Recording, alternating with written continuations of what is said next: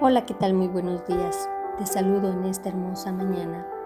El devocional de hoy se titula Que tu palabra me haga volver a ti. Oramos. Señor, que mi corazón esté tierno cuando escuche tu palabra. Sacia mi hambre y mi sed de ti. Si las situaciones de mi vida me han alejado de tu presencia y me han quitado el gozo, quiero refugiarme nuevamente en tus brazos Gracias por confrontarme con mis pecados y llevarme al arrepentimiento. Anhelo tu perdón y tu consuelo. Haz que no vuelva a caer en oscuridad por ignorar tus preceptos. En Cristo Jesús. Amén. Leemos la palabra de Dios. Salmo 42.8. Pero de día mandará Jehová su misericordia, y de noche su cántico estará conmigo, y mi oración al Dios de mi vida. Nehemías 8:10. Luego les dijo, Id, comed grosuras y bebed vino dulce, y enviad porciones a los que no tienen nada preparado, porque día santo es a nuestro Señor. No os entristezcáis, porque el gozo de Jehová es vuestra fuerza. Reflexionemos en esta palabra. Aparentemente el salmista está desterrado en un lugar montañoso y árido y se siente alejado de Dios compara su ansia por agua con la sed de un siervo que brama por ella. Así debemos sentirnos cuando estamos en comunión con Dios, porque Él es la fuente de agua viva. Cuando ya hemos experimentado el gozo de su presencia y nos apartamos, nunca estaremos satisfechos si la comunión es interrumpida, porque nos llenamos de tristeza. David, agobiado por el sufrimiento y las dudas, vuelve a pensar en su experiencia pasada en la presencia de Dios, donde ha visto su poder y su gloria. Recuerda la comunión junto al pueblo y aunque aumenta su nostalgia, esto le da la esperanza. Dialoga consigo mismo diciendo, ¿por qué te abates, oh alma mía, y te turbas dentro de mí? Espera en Dios porque aún he de alabarle, salvación mía y Dios mío.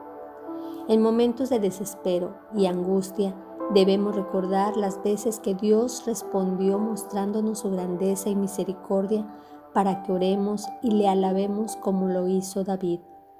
De día mandará Jehová su misericordia y de noche su cántico estará conmigo y mi oración al Dios de mi vida. No debemos permitir que la dificultad más grande nos separe de Él ni que lo que sintamos nos robe el lugar de adoración y la plenitud del gozo que está en su presencia. Igualmente le pasó al pueblo de Israel en tiempos de Nehemías, que se entristecieron profundamente cuando leyeron la ley de Dios y se dieron cuenta de cuán alejados se encontraban de Él, porque los confrontó con su pecado y entendieron cuál era su voluntad.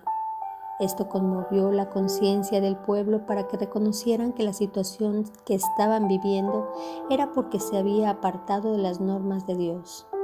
Esdras y los levitas los alentaron a alegrarse, a tener gratitud y a que celebraran con regocijo el día dedicado al Señor, en que debían recordar el amor, la gracia y la salvación que Él les había manifestado.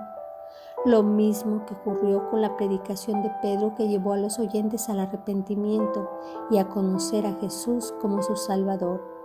En Hechos 2, 37 al 38 podemos leer, al oír esto, se compungieron de corazón y dijeron a Pedro y a los otros apóstoles, varones hermanos, ¿qué haremos?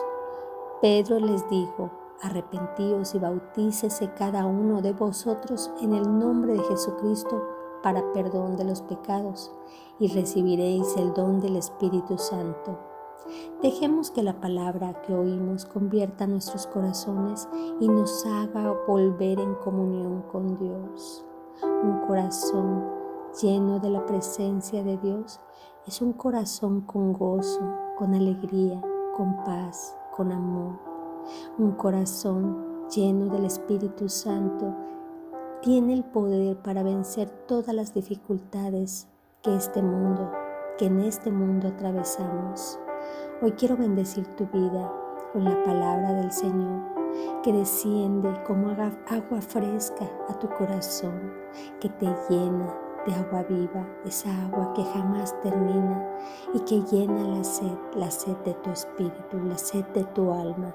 Te bendigo en el nombre poderoso de Jesús, Padre. Gracias por esta palabra.